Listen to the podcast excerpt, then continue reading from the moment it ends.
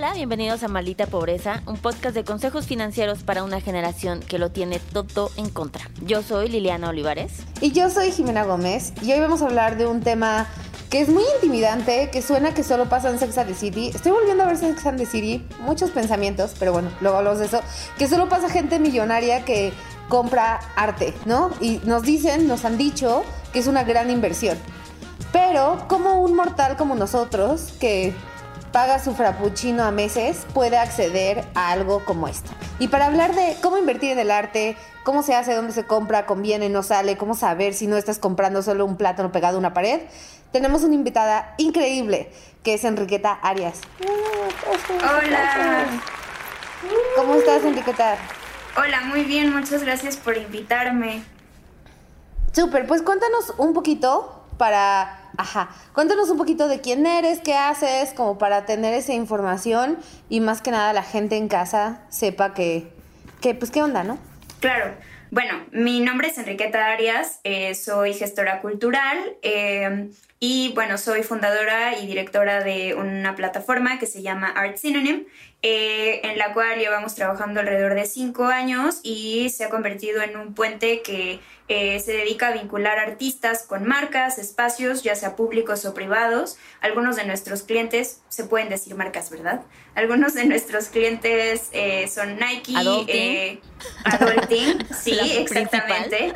Adulting. Eh, Nike, eh, no sé, también hemos trabajado en algunas ocasiones con Netflix, con Kills, con, eh, con Benetton, este, con WeWork, con LinkedIn. Y bueno, eh, realmente lo que nos hemos dedicado, en lo que nos hemos enfocado bastante es en murales, pero también trabajamos eh, piezas de arte en cualquier tipo de espacio y también empezamos a involucrar realidad aumentada, lo cual ha sido muy divertido.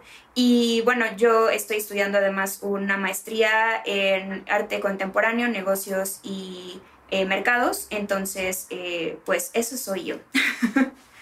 Pues humillándonos, ¿no? O sea, así, una que ni acabó la prepa. No, no, sí la, sí la acabé. sí la acabé.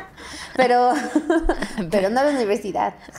Pero- Este, pero bueno, súper. Pues la pregunta que todos tenemos, ¿es invertir en arte solo para ricos? No, creo que ha habido siempre como un malentendido y en cuanto a... Creo que más bien también ha sido parte del sistema y de la manera en la que el arte siempre ha estado como muy ligado a la élite, ¿no? Y creo que es algo que todavía sigue vinculándose de esa manera. También la manera en la que están estructuradas las galerías, muchas ferias de arte y algunos museos, pues puede ser justo muy intimidante y la gente cuando entra o está esta persona todo el tiempo atrás de ti, como que tú ya no sabes si quieres seguir viendo cosas o mejor ya te sales, eh, a, a veces no entiendes muy bien lo que te están tratando de decir con una pieza de arte y está bien, creo que lo importante aquí es lo que te hace sentir la pieza de arte más allá si eh, realmente eh, pues le entiendes o no le entiendes, si no le entiendes probablemente es que a ti no te está dando feeling y entonces para ti no es una pieza de arte y está bien. Creo que es como desmitificar como estas cosas de que eh, pues el sistema las ha creado de cierta manera para que así sean, ¿no? Para que el arte se vea como que solo pertenece a un tipo de gente, pero también creo que con los años y precisamente con todas las crisis económicas y demás, el arte también se ha bajado mucho más a, nuestra generación y también se han desarrollado plataformas mucho más amigables como las ferias de arte tipo eh, Clavo o Fine Feria, que son como mucho más accesibles para que la gente pueda conocer incluso a los artistas. Eh, las revistas de arte también ya están como bajadas en un lenguaje mucho más terrenal y que, y que también te ayuda a comprender mejor las cosas. Y creo que es por eso que cada vez también invertir en arte pues se vuelve en algo mucho más accesible y más para todos, para los mortales, para nosotros. Oye, Enriqueta, mmm, tengo muchas preguntas también. Sí. Eh, por ejemplo, si alguien está escuchando este podcast y nunca antes se le había planteado la idea de poder invertir en arte, porque uh -huh. vamos a hacer un breve paréntesis para reforzar. Primero que nunca se compra un frappuccino a meses sin intereses, voy a decir eso que no puedo, no puedo, no puedo moving on en este podcast sin decir eso. Pero así duele menos, dos pesos al día. Dos pesos al día. No, sí. eso va completamente en contra, pero yo sé que allá afuera se sabe esto. Eh, no sé, ahora Jimena ya lo sabe, lo cual nos hace felices. Y dos, es importante que alguien tenga al menos cinco inversiones diferentes, ¿no? Ok. Y el punto es diversificar. O sea, desde si tienes una Afore, ya estás, ya tienes una inversión, ¿no? Y una de esas cinco, lo cual está padre, porque como en las inversiones entre más tengas, mejor, eh, necesitamos encontrar más opciones, ¿no? Entonces, invertir en arte sí, ¿qué, ¿qué, implica esto? O sea, ¿qué, ¿en qué momento estás invirtiendo en arte si yo no sé nada? O sea, si compro, por ejemplo, una silla de un diseñador super nice, ¿eso ya es invertir en arte o es meramente comprar un Van Gogh? O sea, ¿a qué, ¿cómo definirías invertir en arte? Yo creo que la inversión en arte también, o sea, pues corresponde al bolsillo de cada persona. Obviamente no es lo mismo tener, ser Jeff Bezos y poder invertir, o sea, en una pieza de Damien Hirst que vale millones, o en un Basquiat que vale millones y que está en Sotheby's, o ser una persona mortal como nosotros, que a lo mejor tienes 30 mil pesos o 15 mil pesos o hasta 5 mil pesos y que quieres invertir en una muy buena pieza de arte. Yo creo que lo principal es saber y definir cuáles son tus gustos. No pasa nada si quieres una pieza decorativa para tu casa y llenar una pared. Finalmente ese es el objetivo. Y eh, lo que yo sí considero que es lo más importante, pues es invertir en piezas originales. ¿A qué se refiere esto? A que tienes que considerar que eh, la pieza del artista esté pintada por el artista. Es decir, está muy padre comprar un print, está muy padre tener una serigrafía que esté seriada y numerada, pero obviamente va a tener muchísimo más valor si de ese mismo artista puedes adquirir una pieza original que esté pintada, no sé, acrílico, óleo, en madera, etc. Obviamente, conforme el material en el que esté hecha va a ir subiendo su valor y esto también está categorizado por las casas de subasta, ¿no? Como Sotheby's. Obviamente no es lo mismo una pieza pintada en óleo sobre madera eh, va a ser mucho más cara que si tienes un dibujo a lápiz o a carboncillo del mismo artista, ¿no? Eh, hablando, por ejemplo, que tuvieras eh, el boceto a carbón de Diego Rivera versus un pedazo de un mural. Obviamente va a costar mucho más. Ahora también, por ejemplo, en las casas de subasta está categorizada las piezas y los costos por los tamaños. Aunque podría parecer que las piezas más grandes podrían costar más dinero, es al revés porque no todo el mundo también tiene una casa en la que quepa una pieza gigantesca. Entonces, pues una pieza más o menos de unos 90 centímetros por 70 centímetros, pues es lo que más o menos alguien puede poner en una pared y de una casa estándar de una persona normal, en un departamento normal, en la Roma, en la Condesa o en donde sea, ¿no? Eh, y creo que eso es como lo principal. Ahora, si tu interés es que, no sé, te gusta muchísimo o alguna, algunas piezas de gente como Bay o de gente como artistas que son muy importantes o muy reconocidos, como, no sé, James Jean, pero justamente no te alcanza para comprar una pieza original porque obviamente son mucho más caras, puedes adquirir un print mientras esté seriado y, o sea, y firmado por el artista, porque de esa manera tú también puedes después revender ese print y obviamente darle un costo mucho más alto. Entonces, creo que lo principal es saber con cuánto dinero cuentas, que creo que es algo que tú siempre nos dices en la cuestión de inversiones, es como cuánto dinero es el que tienes y cuánto es lo que quieres gastar y de ahí seleccionar de los artistas que tienes, pues preferentemente invertir en una pieza que esté hecha, pintada y, sobre un material este tipo canvas o madera para que obviamente tenga mucho más valor. Y por ejemplo eso, acabas, o sea, un chingo de información, ¿no? Que está increíble, pero justo hablando de rangos de dinero, ¿no? O sea, como, ¿cuánto sería una calidad, una cantidad que tú dirías, ok, aquí sí empieza a hacer sentido invertir, sí vas a poder justo invertir en una pieza pintada, en un material, como ¿sabes? Como mejor espérate, guarda esos 5 mil y junta tanto y vamos por esto. ¿Cuál tú dirías tú que es una buena cantidad para decir voy a invertir en arte?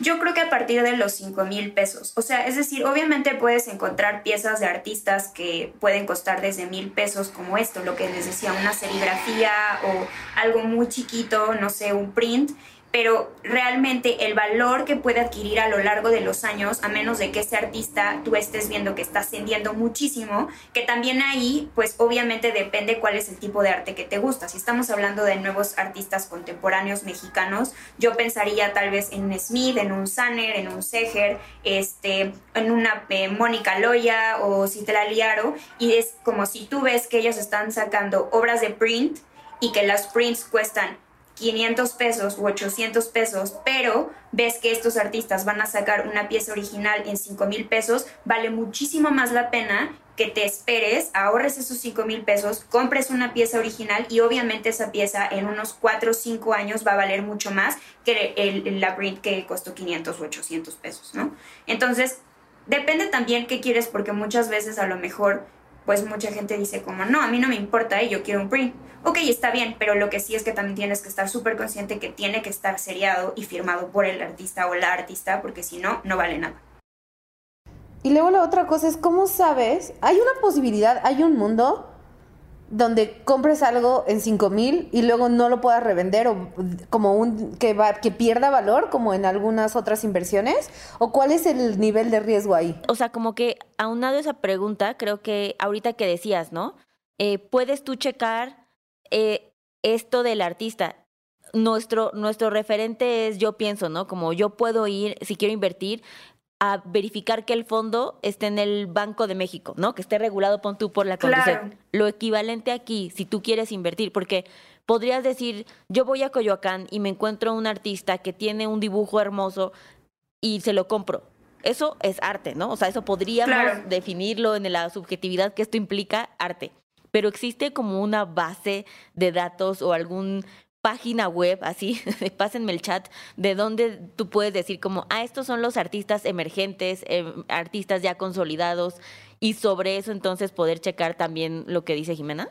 Es muy difícil porque, y eso es como una, un, un, problema sobre todo de México y América Latina. En México y en América Latina realmente como los indicadores o los medidores, como, como bien lo mencionas tú, de quién es el, el, artista que, o sea, que está como cotizando en la bolsa, por decirlo de alguna manera, o el artista que mañana va a valer 3 millones de pesos, es muy difícil porque no hay realmente datos duros. También es un problema porque porque aquí realmente las casas de subasta solamente existen tres y son dos, son filiales de dos que están en Londres y en Nueva York, que son Sotheby's y Christie's, y que realmente solo tienen una oficina aquí en México que les ayuda como a evaluar ciertas piezas de arte, sobre todo, por ejemplo, porque nos han dicho que llegan de repente cinco Fridas Kahlo que son falsas y ellos realmente lo que se dedican es a evaluar y analizar si esas Fridas Kahlo son verdaderos o no, etcétera. Entonces, realmente es muy complicado como, y bueno, la otra es Morton,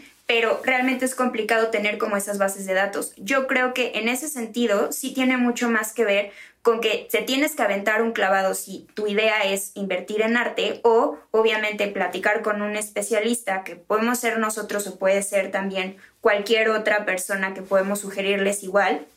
Este, pero tienes que revisar en dónde están exponiendo estos artistas. O sea, como son tres puntos principales, de dónde proviene la obra, en dónde está expuesta o exhibida las obras o el artista en particular y en dónde se publica.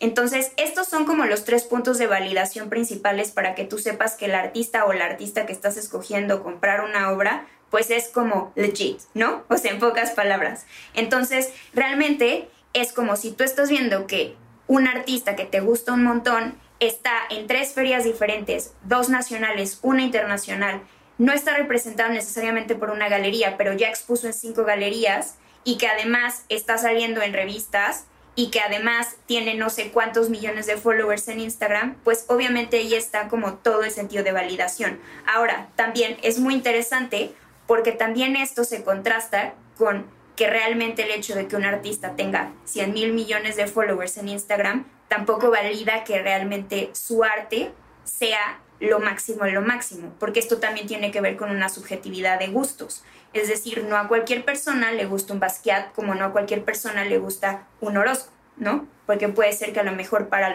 alguien una caja de zapatos en un cuarto vacío no es arte y para alguien sí. Entonces, es por eso que es un mundo como muy subjetivo, pero lo que sí es que creo que es muy importante como que te eches un clavado si realmente quieres invertir en arte para investigar sobre quién es este artista y de esa manera tú sepas que la inversión que vas a hacer económica en una pieza determinada, pues que va a tener obviamente un repunte a lo largo de cuatro o cinco años y que sí puedas venderla más cara, porque si no, pues no vale la pena, ¿no? Como bien tú lo dices, o sea, en cuestión de inversión hablando de inversión y lo que decía, preguntaba Jimena, ¿cómo mides el riesgo? O cómo si tú le, si yo te dijera, ok, Enriqueta, clasifica el riesgo de esta inversión, ¿le pondrías conservador, moderado, agresivo? ¿O cómo, cómo podrías hacer esa medición? Yo creo que le pondría moderado, precisamente porque solamente que el artista tuviera un declive enorme porque, no sé, tiene una acusación de acoso sexual brutal y entonces la gente obviamente va a dejar de comprar sus piezas de arte y obviamente si tú después quieres venderla nadie te la va a querer comprar. El riesgo realmente va a ser poco porque también en México y en América Latina el crecimiento de los artistas va de a poco en poco. O sea, realmente no existe un sistema tan grande como hablar de un Gagosian, eh, es una galería de las más importantes, o le podríamos llamar como de los Big Sharks en galerías a nivel internacional, que agarra a Jeff Koons o agarra a un Damian Hirst y lo convierte en un super rockstar del arte y después va a estar en todas las subastas y va a ser un montón de piezas y entonces pues estratosféricamente lo que compraste a lo mejor hace cinco años va a valer cuatro veces más de lo que, lo que te costó. En México no pasa eso. O sea, porque realmente eh, incluso en la misma sección de subastas internacionales, el arte latinoamericano, lo más alto creo que ha llegado a costar han sido como 17 millones de dólares una pieza y realmente no es tanto. Entonces, ¿qué pieza era? Me parece que era una de no sé, si, no sé si era de Diego Rivera, justo lo revisamos en mi clase hace unos días y, y fue como súper triste porque no sé si era Diego Rivera o era una Frida Kahlo, pero realmente lo más alto que han llegado son esa cantidad de dinero que si la, si la analizas con, no sé, un Salvator Mundi o cualquier otra pieza a nivel internacional o un Basquiat que han costado más de 137 millones de dólares, pues obviamente no tiene nada que ver una pieza de un artista latinoamericano. Y estamos hablando de los artistas latinoamericanos y mexicanos o mexicanos más grandes. Entonces quiere decir que sí, en ese sentido, a lo mejor el valor de riesgo que tenemos es como más safe y a lo mejor es más conservador o moderado, porque así como no vas a ganar tal vez demasiado dinero en comparación a lo que te costó, tampoco vas a perder. Entonces, pues es una inversión mucho más segura. Y lo que sí creo que también es muy importante, pues es que, o sea, obviamente está muy cool si quieres invertir en un artista internacional, pero qué mejor que también apoyar más artistas nacionales, pues porque finalmente también, como alguna vez lo dijiste, Lili, también creo que el valor moral de invertir tu dinero es algo súper importante. Claro. Ok, entonces definiendo la inversión en arte podría caer en riesgo moderado y a largo plazo, ¿cierto? O sea, obviamente tenemos que que esperar a que pues le vaya cabrón a este güey, ¿no? Justo. o huella. O huella. Exacto. Ahora, huelle. Dijiste, tengo dos cosas importantes. Una, dijiste como, si te interesa invertir en arte, tienes que echarte un clavado. Y yo preguntaría, ¿a dónde? ¿A dónde? O sea, ¿dónde empiezo? Sí, yo creo que lo principal es que pienses en la feria más importante de arte en México y América Latina que tenemos, que es Sonamaco. Puede ser muy poser, puede ser muy mamona la cosa, lo que quieras, pero si el artista está exhibiendo en zona maco o está exhibiendo en material o está exhibiendo en alguna feria más o menos de esa misma categoría a nivel internacional, como puede ser Scope en Miami o en Art Basel en Miami, estás del otro lado. Y el artista sí o sí va a valer lana y cuando inviertas esa lana se va a convertir en más lana cuando después lo quieras este, vender. Por ejemplo, una cosa muy importante que también es métete un clavado al Instagram del artista. Alguien que tiene como, tendría como un ejemplo perfecto de cómo ha subido eh, el precio de sus obras a lo largo de los años es Sanner. Sanner ahorita se encuentra en la colección privada de Alicia Keys y Sanner antes costaba una pieza de él 3 mil pesos en 5024MX, que es una galería que se encuentra en la Roma, pero eso es hace 7 años. Y ahora sus piezas. Como el Bitcoin, Liliana. exacto. Se te pasó. Ay, sí. Tu Sanner enorme atrás. exacto. y ahora las piezas de Sanner son súper caras o sea, comparadas con lo que costaba antes. Y entonces ahí te das cuenta que si tal vez en ese momento hubieras comprado la pieza de 6 mil pesos, ahorita que es, forma parte de la colección privada de Alicia Keys, pues costaría por lo menos unos 70 mil pesos. Y entonces es cuando veo su Instagram, o sea, de quién es amigo, quién le dio like, cuántos followers tiene.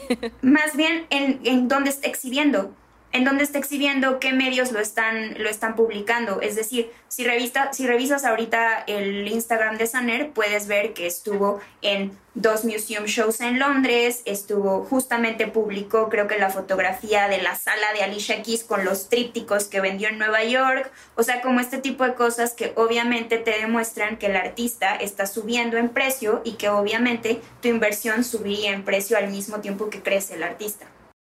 A, mí, a mí me suena, a mí me suena que si inviertes en sea, idea loca, ¿no? Pero agarras un, una morra, porque morra, ¿no? Para apoyar, y que pinte chido y le pones un PR, ¿sabes? Y le haces una estrategia de social y la creces y te haces rico, ¿no? ¿No? Me suena que los parámetros de valor está raro porque no son no suenan tan estéticos, suenan más marketing. No, pero puede que, o sea, puedes darle súper difusión y también puede que la gente no lo, no lo aprecie, no le guste, es que también no lo aplauda, ¿no?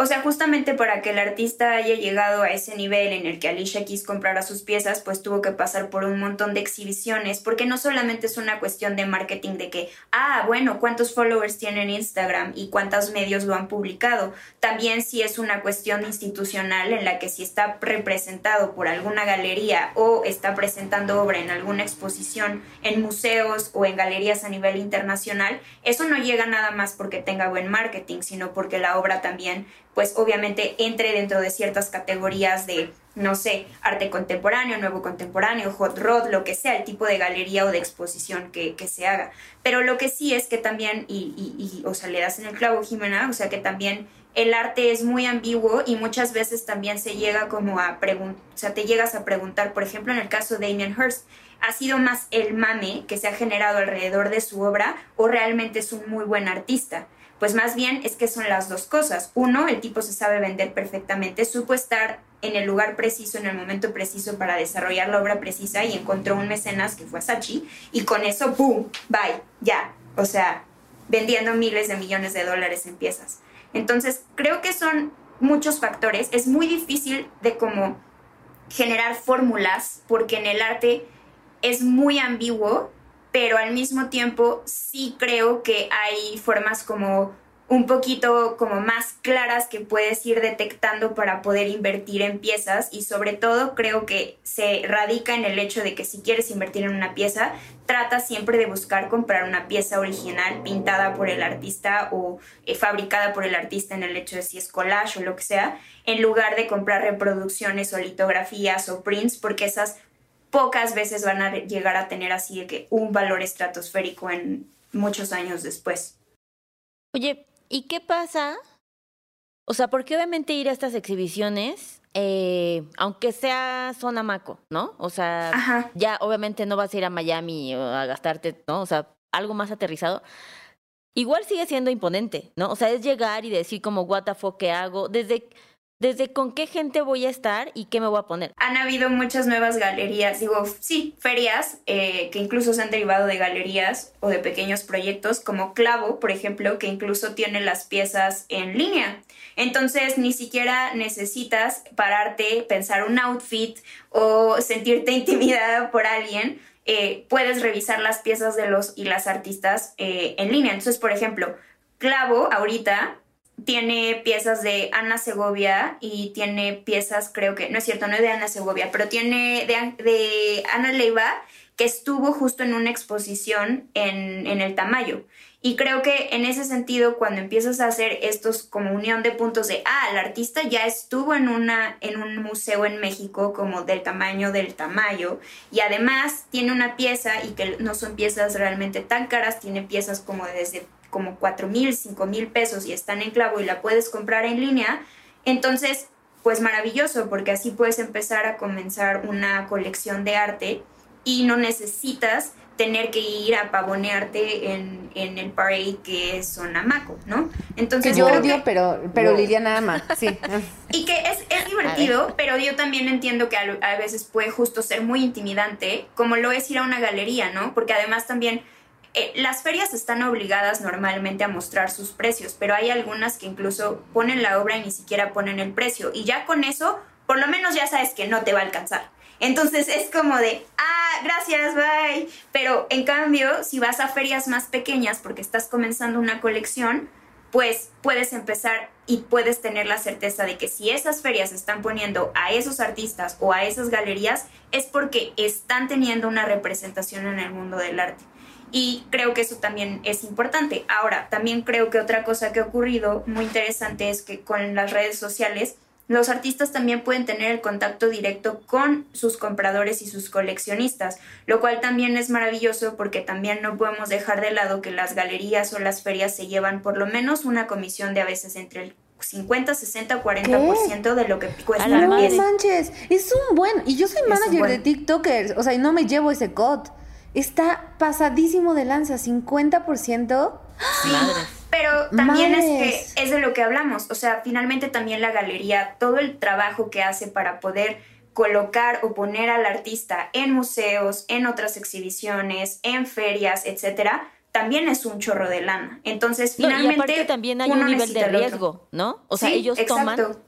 O sea, representar un artista y que al final sea una. O sea, pusiste tu nombre de lo que estás haciendo, ¿no? Entonces, entiende el punto o sea, sí finalmente es una inversión porque la galería tiene que pagar una renta física, tiene que pagar a la persona que está haciendo el follow-up con los, con los coleccionistas, tiene que pagar, a veces incluso se encargan de, de, comprar o sea, los materiales para el desarrollo de la obra en el caso de una exposición en concreto. Entonces, sí suena mucha lana, sí es, pero al mismo tiempo también de qué otra forma también el artista podría lograr estar en tal o cual exposición, feria, museo, si no es a través de la galería. Pero digo, también ahí están empezando a pasar cosas súper interesantes, ¿no? Que, es lo que decías, a través de redes sociales, que puedes subir tu obra, hacerte un following y tal vez hasta ni pasar por una galería, ¿no? Como lo hemos visto con ilustradoras como Citlali o Mare o como estas personas que, que, llegan directo. Y creo que... Es self-made. Es self-made. Y creo que también está padre porque uno, o sea, como tú dices, hay cosas en la estructura en que se comercializa el arte que son como muy viejitas, estructuras que se construyeron hace un montón. Entonces, que son de esas cosas que vale la pena revisitar, pero como que nunca se revisitan, ¿no? Totalmente. No, sí, y, y, creo que también algo muy interesante que ocurrió, sobre todo con la pandemia, pues fue todo el, el, el devenir de, de, los, de los NFTs, que además mm. también abrió todavía un canal completamente diferente en cuanto al coleccionismo y en cuanto además el exhibir arte, porque ya no necesitabas tampoco la representación de ninguna galería, ¿no? Y entonces, pues obviamente esto ayuda a que los artistas puedan vender su obra de una forma mucho más directa y sin necesidad de haber pertenecido o tener el CV o la escuela o la institución detrás de ellos para que los represente. O sea, en el caso, por ejemplo, de Beeple fue súper como loco que más bien fue Christie's quien lo buscó a él para poder subastar su NFT y que fuera un boom. Y el tipo llevaba años haciendo cosas en redes sociales y no estaba representado por nadie. Entonces, justo son estos pequeños fenómenos que sí ocurren en el que en lugar de que tú te hagas porque la institución te hizo, la institución te busca porque ya te hiciste un nombre. Entonces, por eso creo que es como interesante revisar como estos, estos fenómenos que ocurren todo el tiempo que son como muy subjetivos y que no sabes en qué momento tal vez tenías un vivo Van a pasar. ahora vale millones de dólares, ¿no? Sí. Y por ejemplo, ahorita tocaste el tema de las NFTs que we are obsessed. Pero, por ejemplo, tú, tú estabas haciendo mucho hincapié de si vamos a comprar arte, que sea una obra material, que esté pintada por el artista, que sea de un material madera, camba, etcétera. ¿Cómo esa lógica existe en un mundo de NFTs, sabes? Bueno, espera, antes de, pasar al mundo del NFT, porque se, se, saltaron una parte muy importante de No, Liliana, vas a hablar de dinero, no. No, no es de dinero, es, ok, voy a una página web, ¿no? Eh, yo me dices que yo en clavo puedo ir y comprar mi obra. Entonces, yo estoy desde mi casa navegando, veo artistas, puedo googlearlos, tomé la decisión, me alcanza mi budget. ¿En qué momento puedo yo hacer dinero con esa pieza? ¿Cómo un inversionista vende sus piezas? ¿Cómo un inversionista vende las piezas que... Ok, hay varias formas. Una, pues obviamente puedes hacerlo a través de tus redes sociales. Otra es que puedes ir a cualquiera de estas casas de subasta y que ellos también te pueden ayudar a hacer como toda la evaluación porque tienen un montón de gente que es súper especializada. O puedes encontrar también art dealers que también se dedican a vender o revender obras que serían, eh, se le llama mercado primario cuando es del artista al primer comprador. Mercado secundario es cuando justamente estás revendiendo una obra que ya tuvo un primer comprador. Entonces, hay art dealers que se dedican a hacer eh, ventas de, como de, esta segunda, segunda parte, ¿no? Del arte. Entonces, hay varias formas pero creo que tal vez una de las más importantes ahorita sí sería como que sepas perfectamente cómo ir a una casa de subasta que tienen oficinas en México y que puedes hacerlo o justo buscar a lo mejor a, alguien, nosotros, por ejemplo, que podemos ayudarles con art dealing y saber exactamente cuál es el valor de esa pieza en el momento en el que la quieren vender y ayudar como a, llevarlos a ciertos canales. Hay algunas galerías que también hacen venta secundaria, hay galerías que no, entonces también es, es importante para que puedas revender tu obra después. Incluso ah, tengo amigos que han revendido sus piezas a través de redes sociales y ha sido súper exitosa la manera en la que lo logran, pero normalmente ocurre también con art dealers. Oye, ¿y cuál es, o sea, supongo que tengo que pagar una comisión, ¿no? Para que esto suceda. ¿Cuál dirías tú que es lo, normal en este mercado? Pues normalmente eh, varía, puede variar, por ejemplo, si es de un artista, de un, de una persona, un comprador o un coleccionista a un art dealer, puede ser que el art dealer se quede entre el 20 y el 30%, o puede ser que con una casa de subastas sea un poco más alto, porque ellos se encargan absolutamente de todo y tienen que revisar el proceso de evaluar la obra, darle una categorización de precio y después moverla dentro de sus casas de subasta, ¿no? Entonces, pero yo creo que entre un aproximado entre los 20 y el 30% es más o menos lo que se O sea, eso quiere decir que más vale que tu pieza ya valga casi el doble para que realmente tengas una ganancia, ¿no? O sea, tienes que esperarte en ese momento de la vida. Oye, ¿y si yo llevo mi pieza? Así llego, ¿no? Aquí a Polanco y les digo, como traigo aquí mi pieza, quiero nada más saber cuánto vale ahorita, ¿no? ¿Cuánto se podrían vender? ¿Eso cuesta? ¿Ese servicio? Sí, normalmente sí cuesta. Y la verdad es que si, si justamente quieras, quieres hacerlo, sí es más preferible que tal vez lo hagas con un art dealer que te va a cobrar a lo mejor unos honorarios mucho más bajos que ya una institución grande, ¿no? Como justo alguna oficina en Polanco que te vaya a decir de, ah, te voy a cobrar el 30% por saber cuánto, o sea, o sea, te cobran unos honorarios. ¿Puedo poner mi pieza de arte así y vale madres a la chingada en Mercado Libre y eBay? Sí se puede. O sea, hay gente que sí lo ha hecho y, y también pues te puede funcionar. Pero obviamente Em, o sea, sí hay como un grupo de personas que se mete a lo mejor a comprar y a vender piezas en Mercado Libre o en Etsy o en donde sea, pero eh, es mucho más preferible que si lo haces, sepas a lo mejor por un canal en el que si ya le compraste al artista, incluso a lo mejor el artista te puede encaminar hacia dónde puede vender su obra, incluso a lo mejor hasta puede ser a una misma galería que ya lo esté representando y que quiera piezas anteriores del artista como para una colección. Entonces creo que cualquiera de estas, de las opciones siempre es preferible como que vayas con un art dealer, que hay muchos en México y muchas en México, y que te pueden ayudar justamente como a encaminar tu venta de una mejor manera. Ok. ¿Y qué pasa? O sea, ¿cómo es el proceso de compra?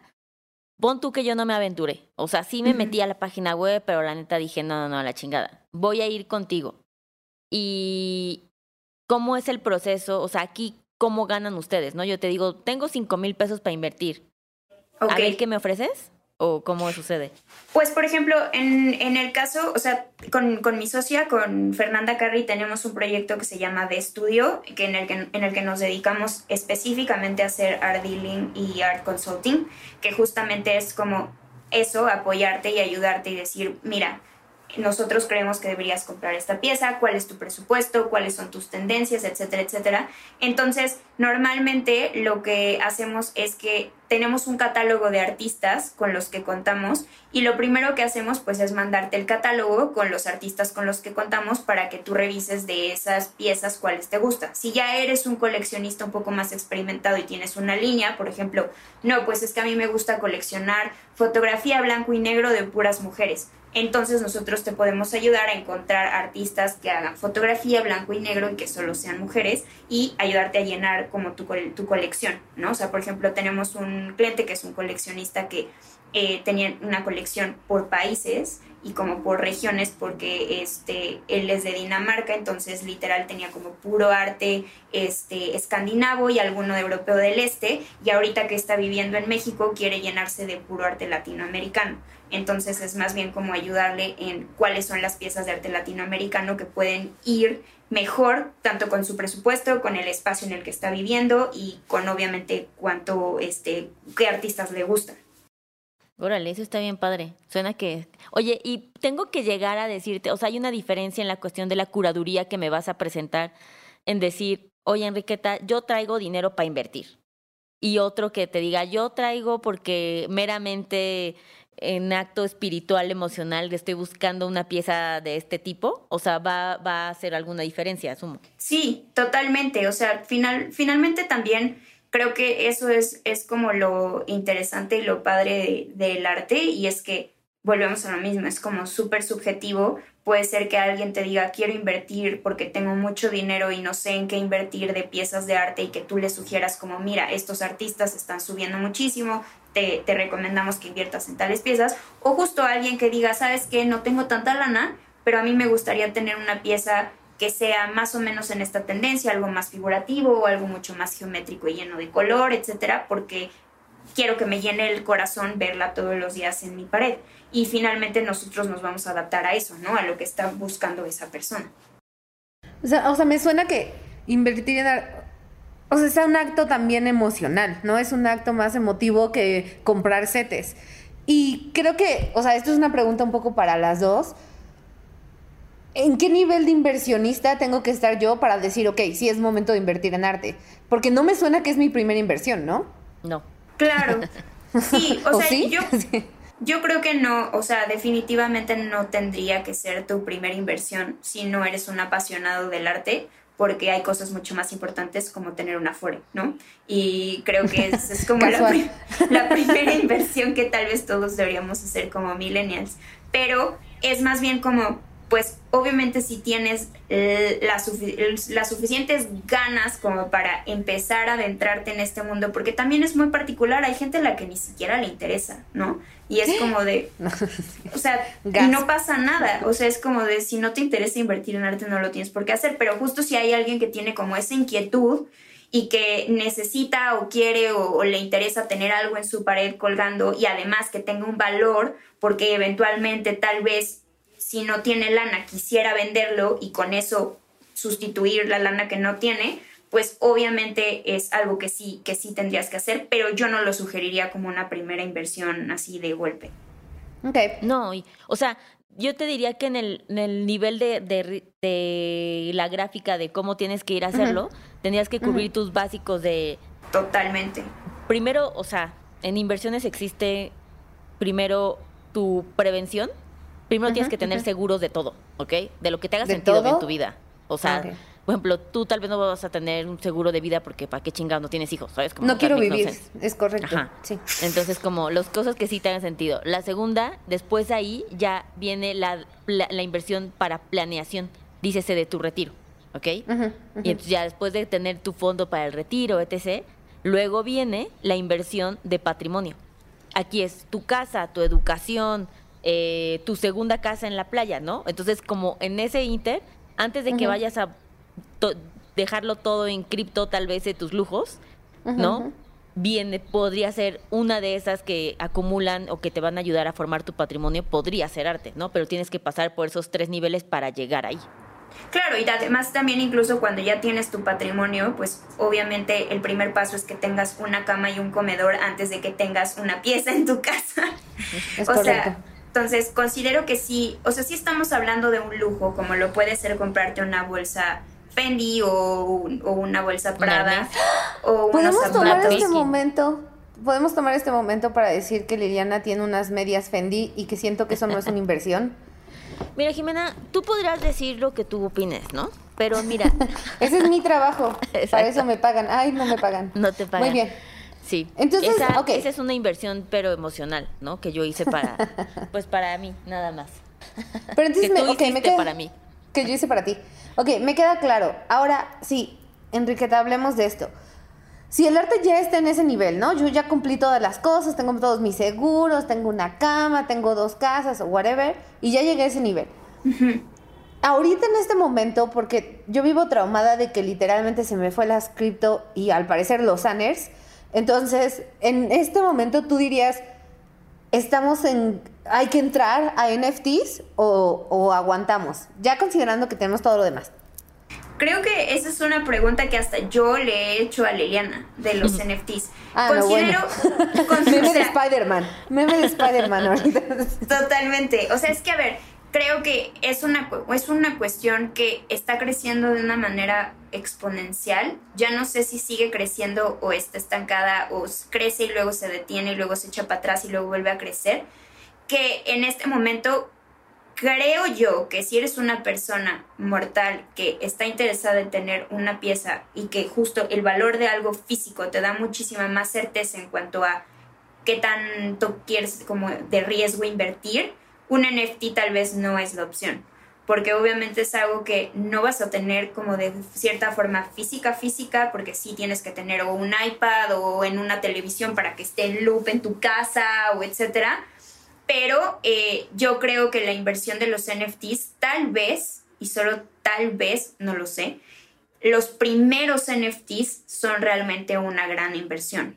Porque no sé, y eso tal vez nos lo puede decir Liliana, pero en cuántos años realmente ese NFT se va a poder revender más caro o tal vez ya ni siquiera va a valer lo que te costó, es una pregunta escabrosa. Entonces, creo que en, o sea, por ejemplo, si obviamente compras el, el, el Beeple que estuvo en Christie's, o sea, Ah, bueno. ten por seguro que obvio va a Te valer mucho. sí, sí. Exacto. Pero tal vez los que siguen ya no van a ser a valer tanto. Entonces no sé qué tanto sean una buena inversión. Y quién sabe cuánto dura esta ventana, ¿no? Porque hasta También. cuántos son los primeros. O sea, hasta, hasta qué, cuál- cuándo vamos a dejar de contar los primeros NFTs. Porque obvio, no es el uno, ¿no? Es como la primera generación, vamos a decirlo. Y quién sabe si todavía estemos en eso. Ay, hubiera comprado la de Grimes. Estoy bien tonta. Bueno, muy bien. No, pero aparte, o sea, primero tenemos que definir, es, es natural, porque así lo hemos estado haciendo culturalmente y socialmente, que cuando hablamos de inversiones y de este tipo de inversiones se nos viene a la mente un NFT, ¿no? Pero no olvidemos que un NFT sigue siendo una apuesta. Nunca ha tenido el, el concepto de inversión, porque Claro. todavía no se ha demostrado que es una inversión, ¿no? Se ha demostrado que es una Mm. apuesta en donde puedes ganar y puedes perder, pero para que sea una inversión necesitamos tener históricos, necesitamos tener antecedentes, necesitamos tener pruebas, ¿no? Y eso no ha pasado.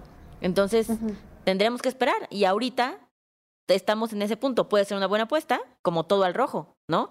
Pero we don't know. O sea, en 10 años será otra conversación, tal vez en 5, ¿no? Pero ahorita creo que, que sigue siendo diferente la forma en la que debemos tratar eso.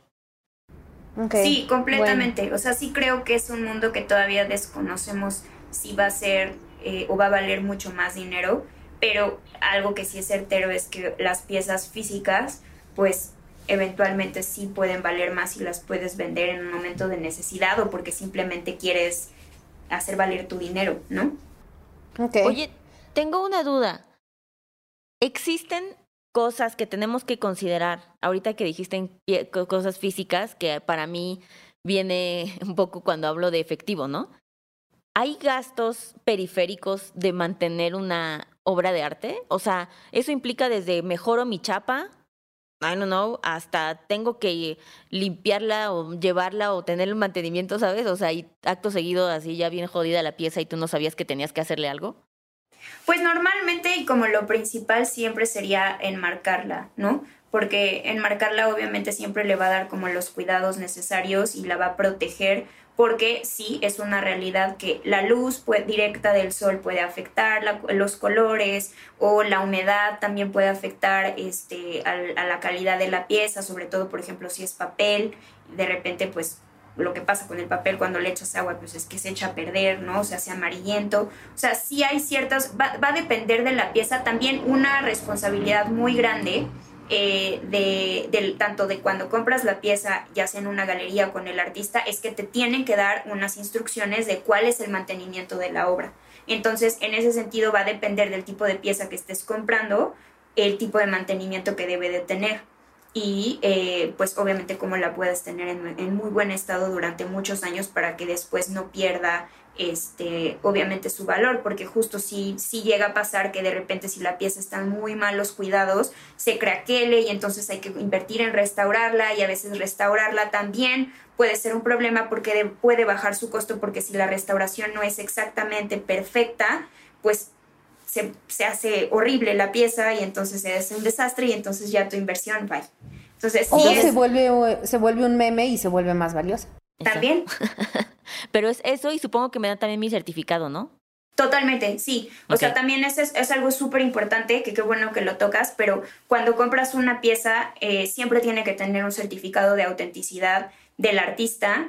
Eh, o por ejemplo, en el caso de a lo mejor de obras póstumas, pues tiene que tener este, una evaluación por parte de la galería de que obviamente es una pieza legítima, ¿no? Del artista. Pero normalmente y en la actualidad y para nuevos coleccionistas es que siempre que le compren una pieza a un artista pidan su certificado de autenticidad. Aclaremos que cuando compras un print o compras una serigrafía, en el momento en el que viene seriada y firmada por el artista, ese es el certificado de autenticidad realmente, porque esas piezas no tienen un certificado aparte. Ok, pues muy bien. Entonces, Vamos, o sea, creo que cubrimos un montón de cosas. A mí me ayudó muchísimo, ¿no? De todos modos, creo que voy a apostar en un, en un NFT, pero justo pensando que es una apuesta, ¿no? O sea, sí. Así. Que no sabemos si va a valer más o, no. Corte a cinco años Jimena en un yate burlándose a ustedes. Muy bien. Entonces, Enriqueta, cuéntanos ¿Dónde te podemos encontrar? Si alguien necesita justo un art dealer, necesita guía, escuchó esto y dice, ok, sí tengo 5 mil pesos, que, let's start. ¿Dónde te encuentran? Nos pueden encontrar sobre todo en The Studio. Eh, en The Studio estamos en Instagram como arroba de estudio con acento en la E eh, también me pueden encontrar a mí como Enriqueta Arias y también estoy en Instagram o en Facebook o eh, pues también tenemos una serie de podcasts que se llama Mujeres en el Arte y que está con ellas ahora, entonces también nos pueden escribir por ahí eh, o a mi socia que es Carrie que también se encuentra como Fernanda Carrie en Instagram, pero si no, sobre todo en Destudio y tenemos una página web en Destudio que es www.destudio.com y ahí también nos pueden escribir en contacto si quieren invertir en arte. Ok, súper, pues súper interesante. Me gusta porque, honestamente, Liliana, o sea, honestamente, he tomado todos los talleres de inversiones y, o sea, los setes no son sexys, no son bonitos, ¿no? O sea, siento que este está más bonito, como que es inversión pero divertido. No has tomado todos los talleres porque entonces sabrías que cerramos el taller de inversiones hablando de invertir en arte. No, los tomé, pero no los acabo. No, no, sí los tomé. Eso, pero... exacto. Acabo de descubrir que Jimena se desconecta a los 10 minutos. Obvio no. Pero bueno, eso es otra cosa. También si quieren saber más de inversiones, pues hay el taller de adulting, donde hablamos de todos los tipos de inversiones. Bueno, Liliana. Muy bien. Pues muchas gracias, Enriqueta. Nos despedimos. Fue muy iluminador. Muy iluminador todo esto. Muchas gracias por invitarme. Espero haber sido de utilidad y si no, pueden buscarnos y podemos ser mucho más específicos. no, estuvo súper bien, porque nadie sabe esto. y es súper intimidante, ¿sabes? O sea, como... Sí lo es. Hasta no sabes ni por dónde. Sí, cuando Liliana me lleva a las zonas macos, como de. o sea, porque aparte te ven y saben que no te alcanza. Bueno, a mí, ¿no? Entonces.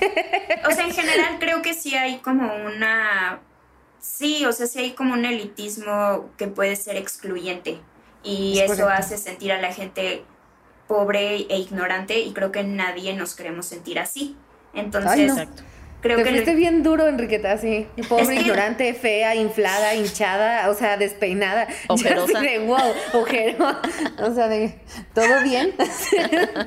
Pero muchas gracias, Enriqueta. En esta nota depresiva que es necesaria para todo episodio de Maldita Pobreza, nos despedimos. No olviden escucharnos donde sea que escuchen podcast, compartir en Spotify que están escuchando, seguirnos en Instagram, también a Tebon que nos está apurando, que este botín. Eh, y dejarnos estrellitas. Muchas gracias a ustedes. Gracias. Gracias. Bye. Bye. Este episodio fue producido por Mariana GCA, Esteban Hernández Tamés.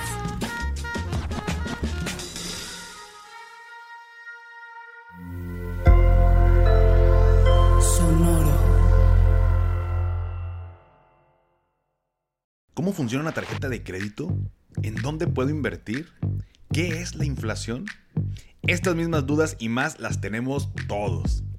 ¿Qué tal familia? Yo soy Paco Montoya y te quiero invitar a escuchar mi podcast Finanzas y Café, donde aprenderás de una forma fácil y entretenida todo sobre tus finanzas personales.